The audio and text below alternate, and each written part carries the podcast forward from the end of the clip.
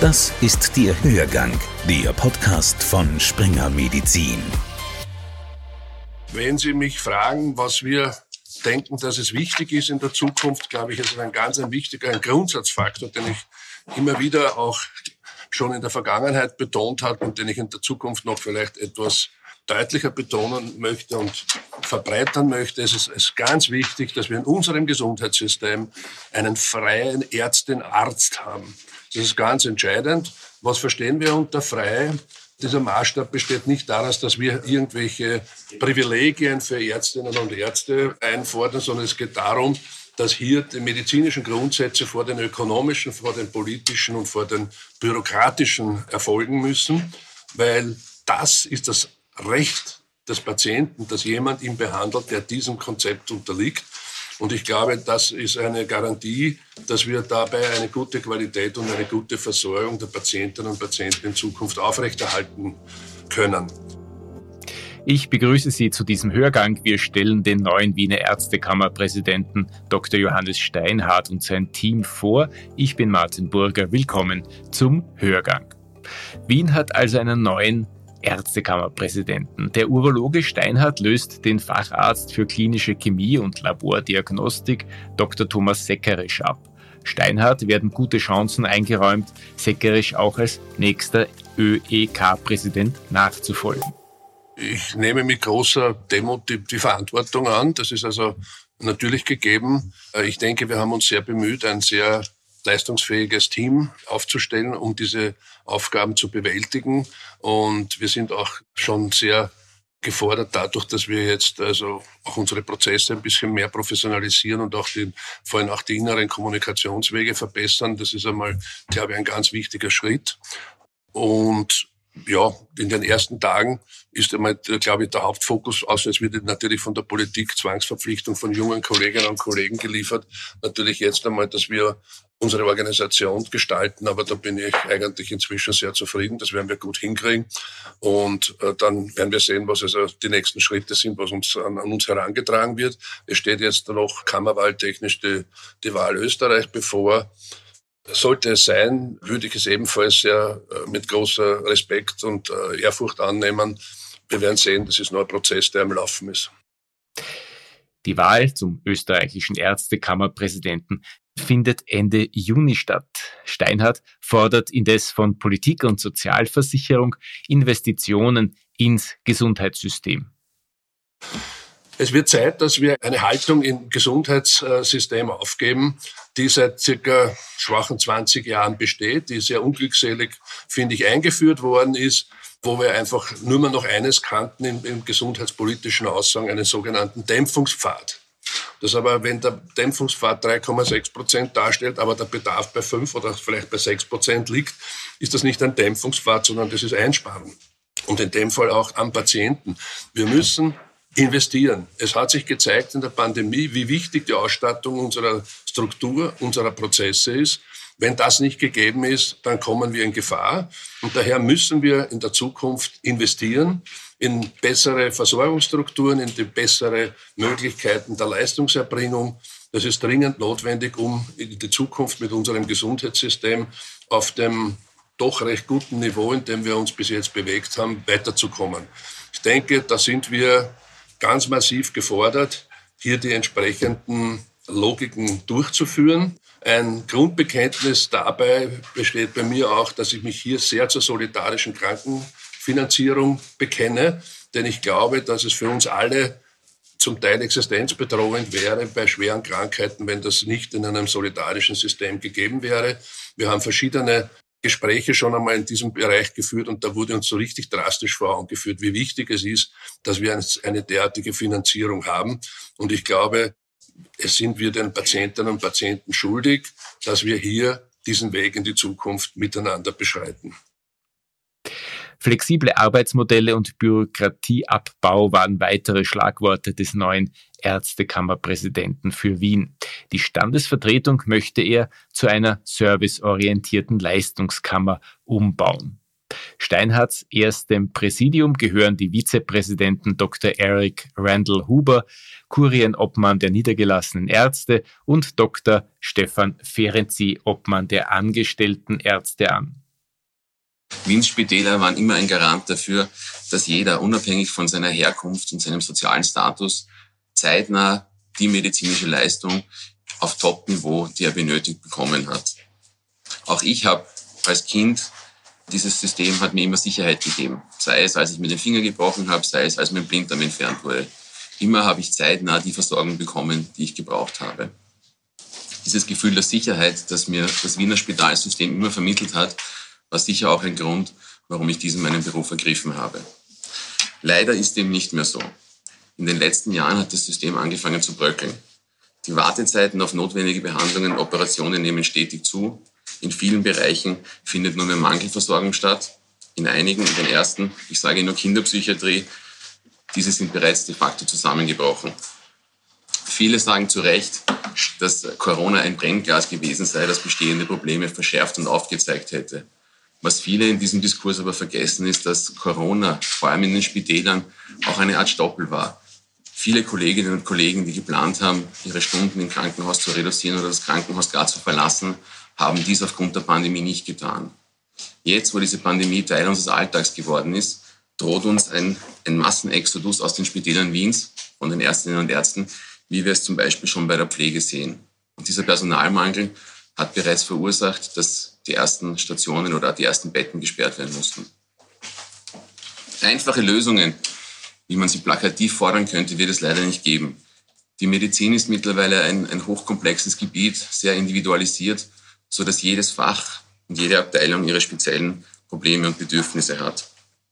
Außer einer medizinisch-naturwissenschaftlichen Grundhaltung verbindet zum Beispiel eine Psychiaterin wenig mit einem Dermatologen, einen Kinderarzt wenig mit einer Radiologin. Dementsprechend müssen wir die Lösungen für jedes Fach und jede Abteilung individuell finden. Fehler im System, jahrelang ignoriert worden, werden wir nicht von heute auf morgen lösen können. Dazu ist bereits viel zu viel zerstört worden. Wenn wir diese Probleme lösen wollen, bedarf es eines massiven finanziellen, aber auch zeitlichen Aufwandes. Ein Fünftel der österreichischen Medizinabsolventinnen und Absolventen landen nicht in Österreichs Spitälern. Die Hauptgründe dafür sind einerseits die im Vergleich zum Ausland schlechtere Ausbildung, die Wartezeit auf die gewünschte Ausbildungsstelle sowie der Umstand, dass in Österreich, und das ist anders als in anderen Ländern Europas, nicht umgehend mit der gewünschten Facharztausbildung begonnen werden kann sondern zuvor noch eine Basisausbildung absolviert werden muss.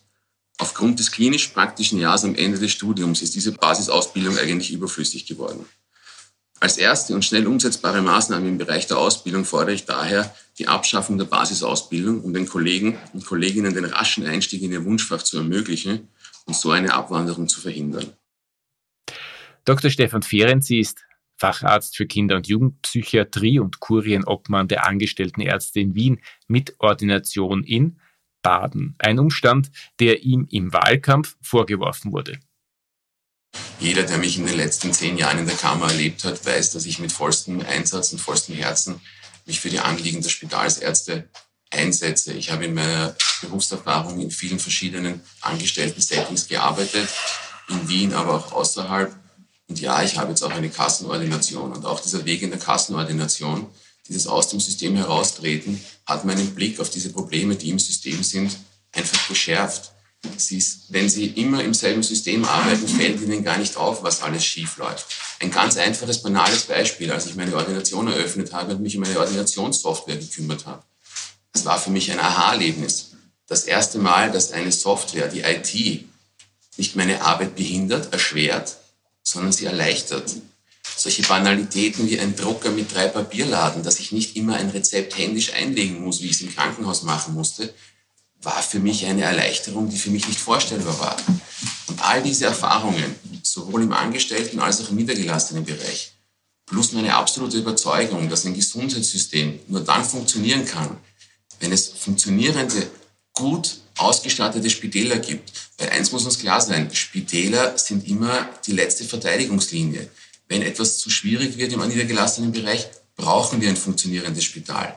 Man kann vieles im niedergelassenen Bereich behandeln, aber bei vielen Dingen braucht man ein Krankenhausbett, eine 24-Stunden-Überwachung, einen Arzt, eine Ärztin, ein Pflegeteam mitten in der Nacht um drei, vier Uhr in der Früh.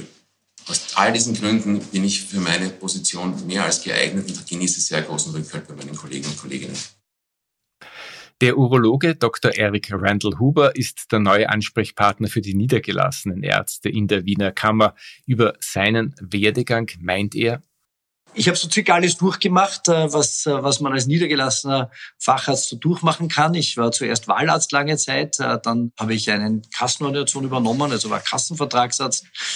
Und seit 2017 bin ich jetzt Inhaber einer Gruppenpraxis gemeinsam mit meinem Partner. Und auf dem Weg habe ich so quasi alle Probleme und Pitfalls kennengelernt.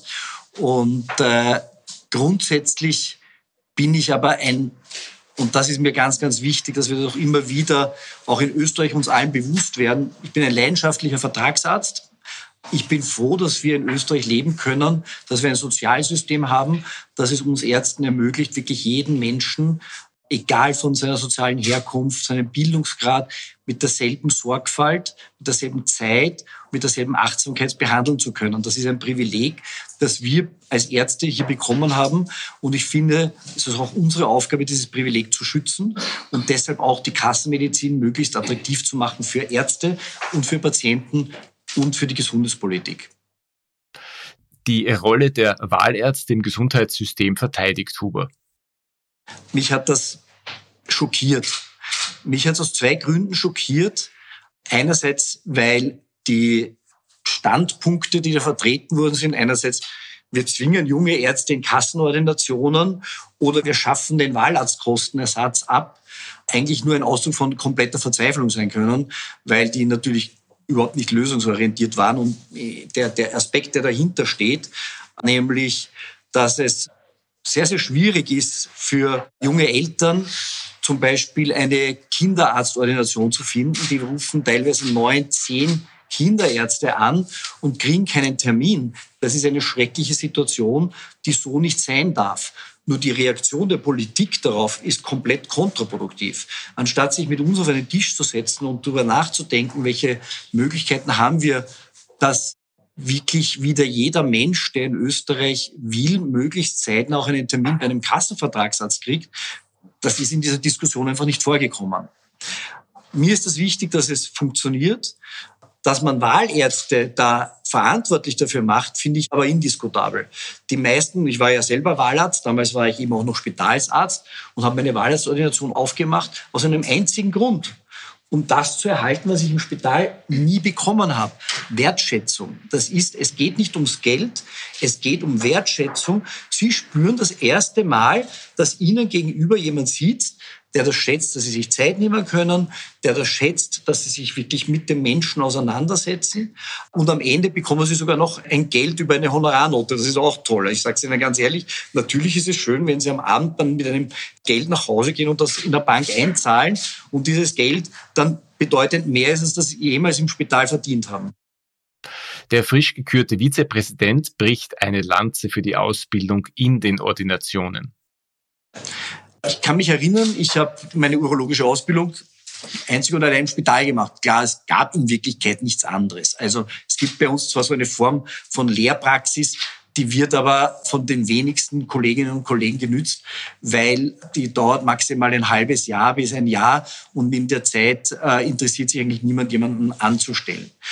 Ich habe alles im Spital gelernt und dann wollte ich natürlich auch vertreten gehen. Ich habe mich interessiert für eine Kassenordination und ich habe alles neu lernen müssen, weil die Patienten, die in eine Ordination kommen, haben andere Krankheitsbilder, andere Symptome, unterschiedlicher gesamte Sexualmedizin in der Urologie gibt es im Spital nicht, die Andrologie gibt es kaum im Spital, auch Blasenentleerungsstörungen.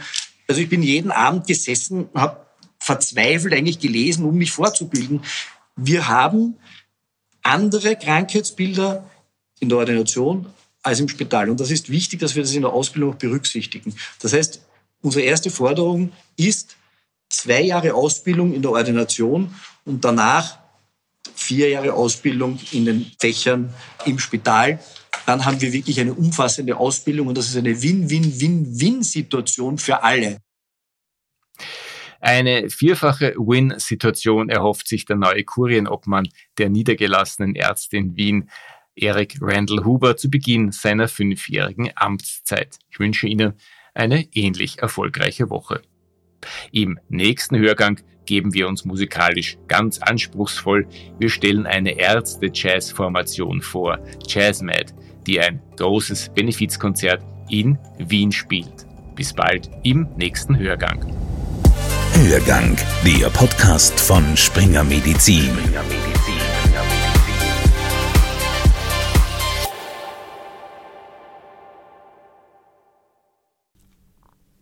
Sie wollen keine neue Podcast-Folge mehr verpassen?